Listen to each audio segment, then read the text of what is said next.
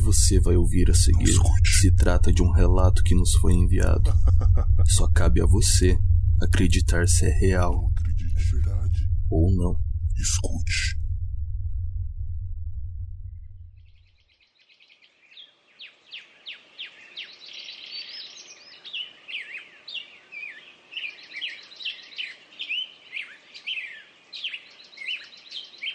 Enquanto eu rolava na cama com a maior preguiça do mundo, notei que Lucas, um amigo que estava passando as férias comigo na fazenda dos meus pais, não estava no quarto. Hum. Enquanto eu começava a me sentar para sair da cama, um rosto apareceu na porta. O que você quer fazer hoje? Tô completamente entediado. Enquanto eu olhava para ele tentando ajustar os meus olhos para a claridade, eu falei: Vamos dar uma volta. Ah, com o quadriciclo, cara? Ele olhou para mim com um sorriso que ia de orelha a orelha. Beleza.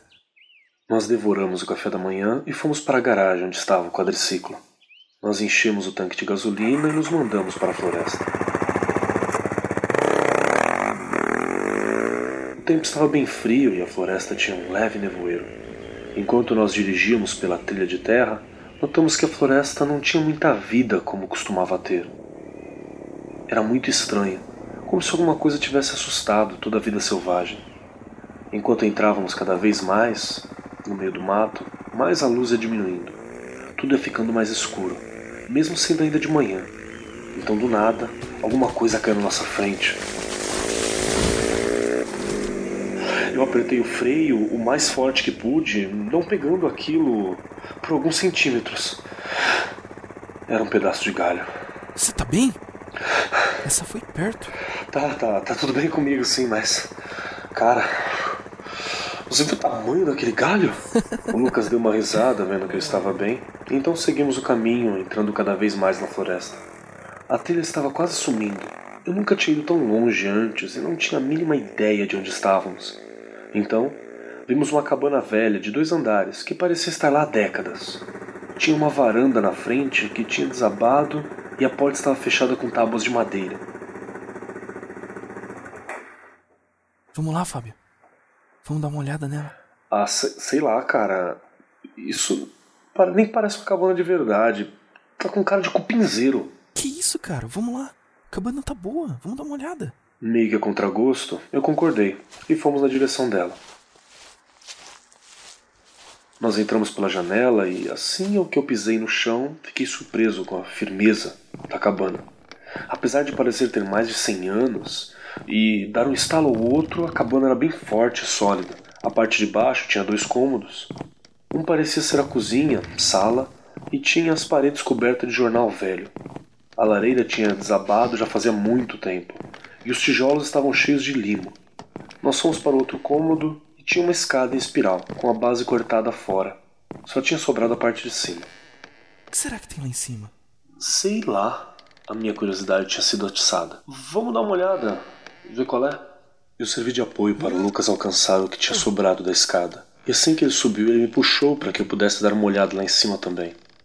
O andar de cima era todo um quarto só. O ar era muito pesado e era difícil de respirar. Tinha um velho colchão que parecia que tinha sido deixado para trás e um buraco escuro na parede, grande o suficiente para que alguém do nosso tamanho conseguisse rastejar por ele. De repente, nós ouvimos o barulho de alguém andando no andar de baixo.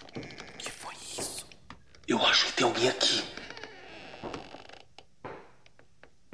Nós não nos movemos, imaginando que poderia estar à espreita no andar de baixo, uma cabana abandonada no meio de uma floresta.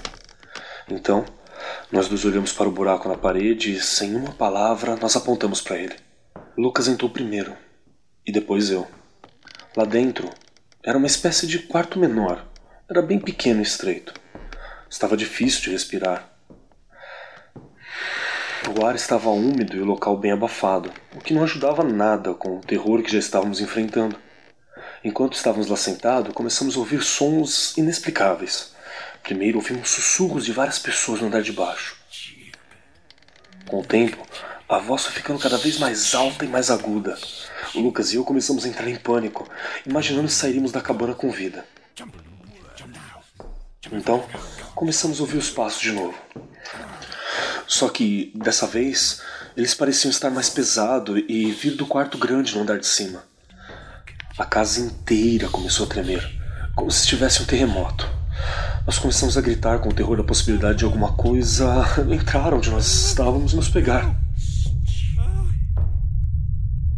Mas então, a casa foi parando de tremer até ficar totalmente imóvel novamente. O silêncio voltou. A única coisa que ouvimos era os estalos que a casa soltava uma vez ou outra. Eu acho que foi embora. Vamos subir daqui. Eu rastejei para fora do buraco primeiro, levantei e comecei a tirar a poeira da minha roupa. Ai meu Deus! Vamos sair daqui! Me virei assustado para o Lucas e vi ele pulando de dentro do buraco. Tem alguma coisa lá dentro! Eu vi! Meu corpo inteiro tremeu e eu senti todos os pelos se arrepiarem quando o terror tomava conta de mim mais uma vez. Nós dois pulamos para o andar de baixo e assim que levantamos da queda, ouvimos uma batida forte em cima. Só ouvimos o silêncio. Então, uma figura sombria apareceu no topo da escada. Era uma coisa grotesca que parecia ter deformidades pelo corpo inteiro. Depois de uns dois segundos, corremos pela janela e saímos o mais rápido possível da cabana. Montamos no quadriciclo e disparamos. Eu dei uma olhada para a velha cabana e vi uma figura escura na janela do segundo andar. Pelo momento em que eu olhei para aquela coisa, eu notei algo estranho na expressão dela. Parecia triste solitária, mas eu não pensei muito sobre isso até chegar à fazenda.